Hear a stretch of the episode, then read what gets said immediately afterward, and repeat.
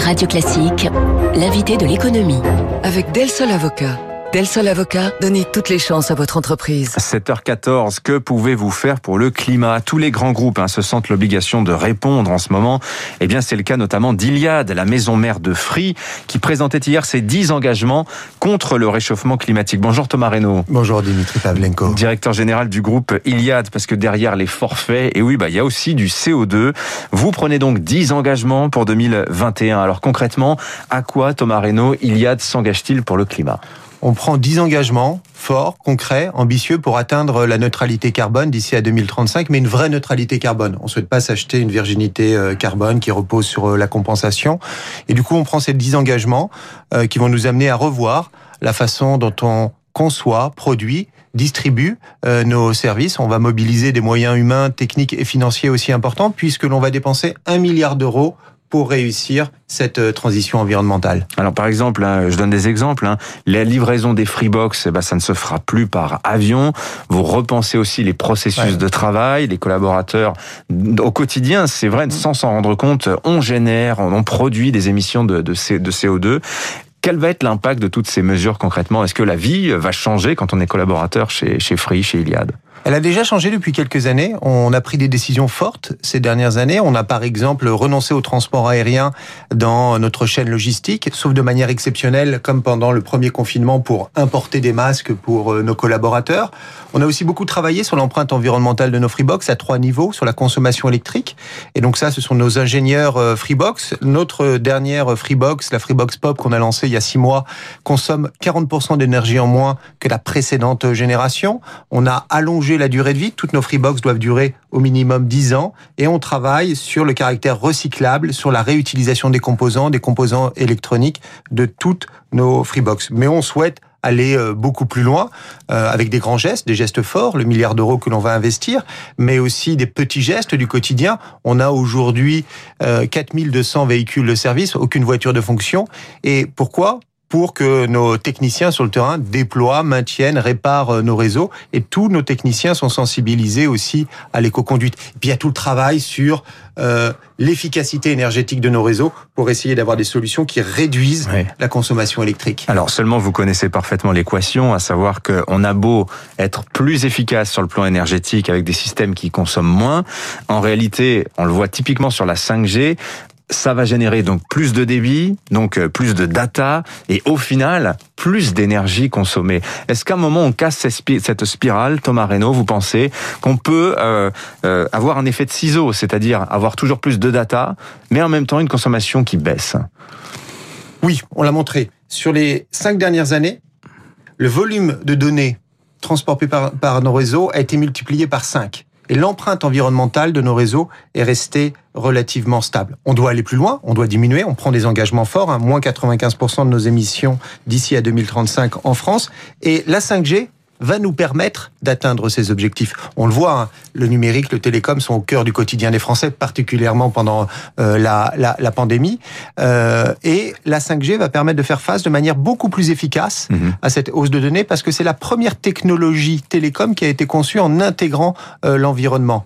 Et avec un principe d'intermittence. Hein, avec un principe d'intermittence, avec une plus grande efficacité énergétique. Quand on n'utilise pas le réseau, on consomme pas, hein, contrairement à la 4G. On, on, consomme moins. Et puis euh, avec une consommation électrique donnée, on peut faire passer quatre fois hmm. plus euh, de données. Et je tiens aussi à inciter sur un point, parce qu'on a assisté à un débat politique, euh, mais très bien, qui a permis de clarifier un certain nombre de points sur la question de la 5G. On sait que la 5G n'est pas encore allumée dans un certain nombre de villes, notamment euh, à, à, Paris.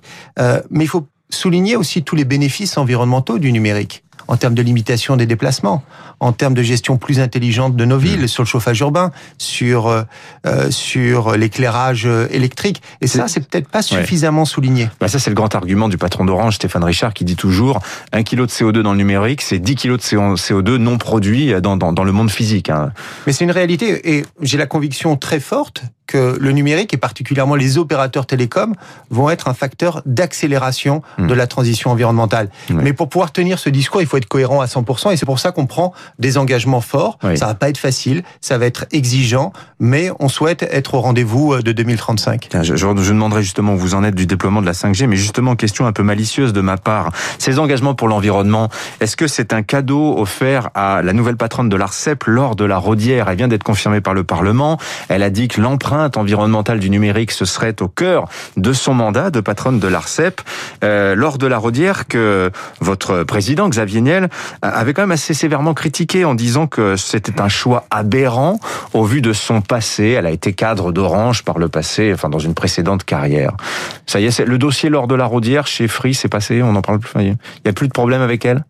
Alors déjà, c'est une, si ce n'est euh, la parlementaire la plus compétente sur ces questions de télécom depuis un certain nombre d'années, avec un véritable intérêt. Vous l'avez souligné, l'heure de la Rodière a travaillé pour euh, l'opérateur historique. Je pense que les propos de, de Xavier, euh, de Xavier Niel, c'était de rappeler que la concurrence n'est jamais une évidence. Mm. Une des réussites de l'économie française au cours des 20 dernières années, c'est l'évolution du secteur des télécoms. On ne le dit pas assez, Mm. la France est aujourd'hui le pays le plus fibré d'Europe. On a la chance, et vous le savez, vos auditeurs, vos auditeurs le savent, d'avoir en France des services télécoms à un prix abordable et d'une très grande qualité. Oui, on peut faire encore mieux sur la couverture euh, du, euh, du territoire euh, et on, on est, et pas seulement Free, les quatre opérateurs engagés, mais il faut se féliciter d'avoir un Mm. secteur des télécoms fort en France pour le plus grand bonheur de nos citoyens, et on voit à quel point c'est important pendant la pandémie, mais il ne faut jamais considérer la concurrence est une évidence. Comparons-nous, par exemple, aux États-Unis, où il y a une vraie, véritable fracture numérique. Les États-Unis, c'est un pays de paradoxe. On a à la fois les GAFA, et puis un certain nombre de citoyens américains qui sont coupés du numérique parce que un abonnement triple play c'est 130 dollars là où en France c'est 35 40 euh, 40 euros. Bah, c'est sûr qu'en France, la concurrence, quatre opérateurs, ça a beaucoup profité aux consommateurs. Euh, les opérateurs disent en revanche que ça contribue à faire baisser les prix. Ces sujets de garde des prix, d'ailleurs, c'est terminé. Il y avait ce risque sur la 5G. On, a vu quand, quand vous vous êtes lancé sur la 5G, vous avez été d'emblée extrêmement agressif sur le plan tarifaire, mais c'est dans l'ADN de Free, ça j'ai envie de dire. Euh, C'est notre combat Ouais. depuis 20 ans. Nous, on s'est toujours, on a toujours été un acteur euh, engagé, à la fois pour, euh, et c'est vraiment le sens de notre action pour la démocratisation de l'accès à Internet, pour le juste prix dans les télécoms. Et euh, on a frappé un grand coup. Nous avons décidé d'intégrer la 5G sans surcoût dans nos abonnements Mmh. euh, 4G. Alors, si la question qui tourne autour de Free et la 5G, est-ce que c'est de la vraie 5G Certains disent que c'est une 4G optimisée, et encore une fois, c'est notamment Orange qui le dit. On se rappelle les propos extrêmement virulents qui avaient opposé votre patron Xavier Niel à Stéphane Richard au lancement de la 4G. C'est un petit peu plus soft aujourd'hui, mais enfin quand même, il dit, c'est pas de la vraie 5G chez, chez Free. Qu'est-ce que vous répondez à cela, Thomas Reynaud? Ah, je pense qu'il n'y a aucun opérateur qui dira, Ouais. qui, qui tiendra ce type de, de propos parce que, enfin, bien évidemment, on déploie de la, de la vraie 5G. On Mm. le doit à nos 20 millions euh, d'abonnés euh, en France. Euh, la 5G, ch- comme chez nos concurrents et comme chez tous les opérateurs européens, se déploie sur différentes bandes de fréquences. Et ce que l'on a fait, c'est que on a fait un effort particulier au cours des deux dernières années. On a peut-être volé le départ. Nous sommes l'opérateur qui a déployé le plus de sites 5G en France avec euh, des investissements euh, très importants. Et aujourd'hui, nous couvrons 40% du territoire. Nous sommes Mm. l'opérateur qui a euh, le plus de sites. 40%. Est-ce que ça 40% vient toucher la sensibilité peut-être de certains de certains de nos concurrents? Ça stimule la concurrence. 40% quand même, c'est assez exceptionnel en si peu de temps. Euh, J'ai une dernière On y travaille depuis deux ans. hein. C'est pas euh, c'est pas pas d'un coup de baguette magique. hein. Il y a un gros travail de préparation. On n'a pas On a- commencé à poser les On a, antennes début on a- décembre. on a- hein. ce, Ouais. ce- matin, hein, on a 15 000 personnes qui se à la fois des collaborateurs de Free et euh, des partenaires euh, sous-traitants, pour déployer nos réseaux aux quatre coins de la France. Mhm. Il y a un sujet football aussi pour euh, Free en ce moment. Il y a un gros pataquès, Thomas Reynaud, c'est pas à vous que je vais l'apprendre, sur la remise en jeu des droits euh, rendus par Mediapro pour 80% des matchs de Ligue 1 qui avaient été acquis à ce prix de 800 millions d'euros il y a deux ans. Euh, sans doute la remise en jeu là, autour du 1er février se fera à des prix beaucoup plus bas. Or Free, vous, vous avez remporté il y a deux ans un lot à 50 millions, 50 millions d'euros pour diffuser des rencontres sur mobile. Jugez-vous que ce prix de 50 millions est trop cher aujourd'hui au vu de la probable décote du championnat professionnel Ah, Déjà, on peut être triste sur la situation et sur, en train de, ce qui est en train de se, de, de, se, passer avec euh, un acteur euh, qui a joué un coup de poker euh, sur le foot, sur le foot français. Nous, on investit. Nous sommes partenaires de la Ligue 1 euh, sur une nouvelle façon de regarder le football sur votre smartphone avec une façon peut-être beaucoup plus personnalisé en mobilité où vous avez accès en quasi direct à 100% des buts, 100% des matchs de la de, de la Ligue 1 euh, avec un joli succès. On a plus de 500 000 personnes qui euh, regardent le football euh, à travers euh, à travers euh, notre application. Maintenant, il y a un enjeu plus large, bien mmh. évidemment. J'espère que c'est l'eau où vous le trouvez euh, preneur. Ouais. Mais c'est la survie, c'est la oui. survie du foot qui est qui est en jeu. Mais allez-vous demander une renégociation tarifaire?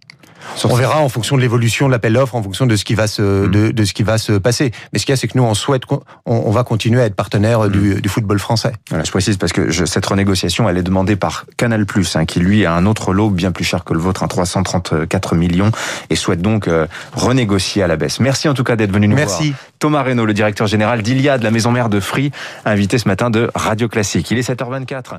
Dans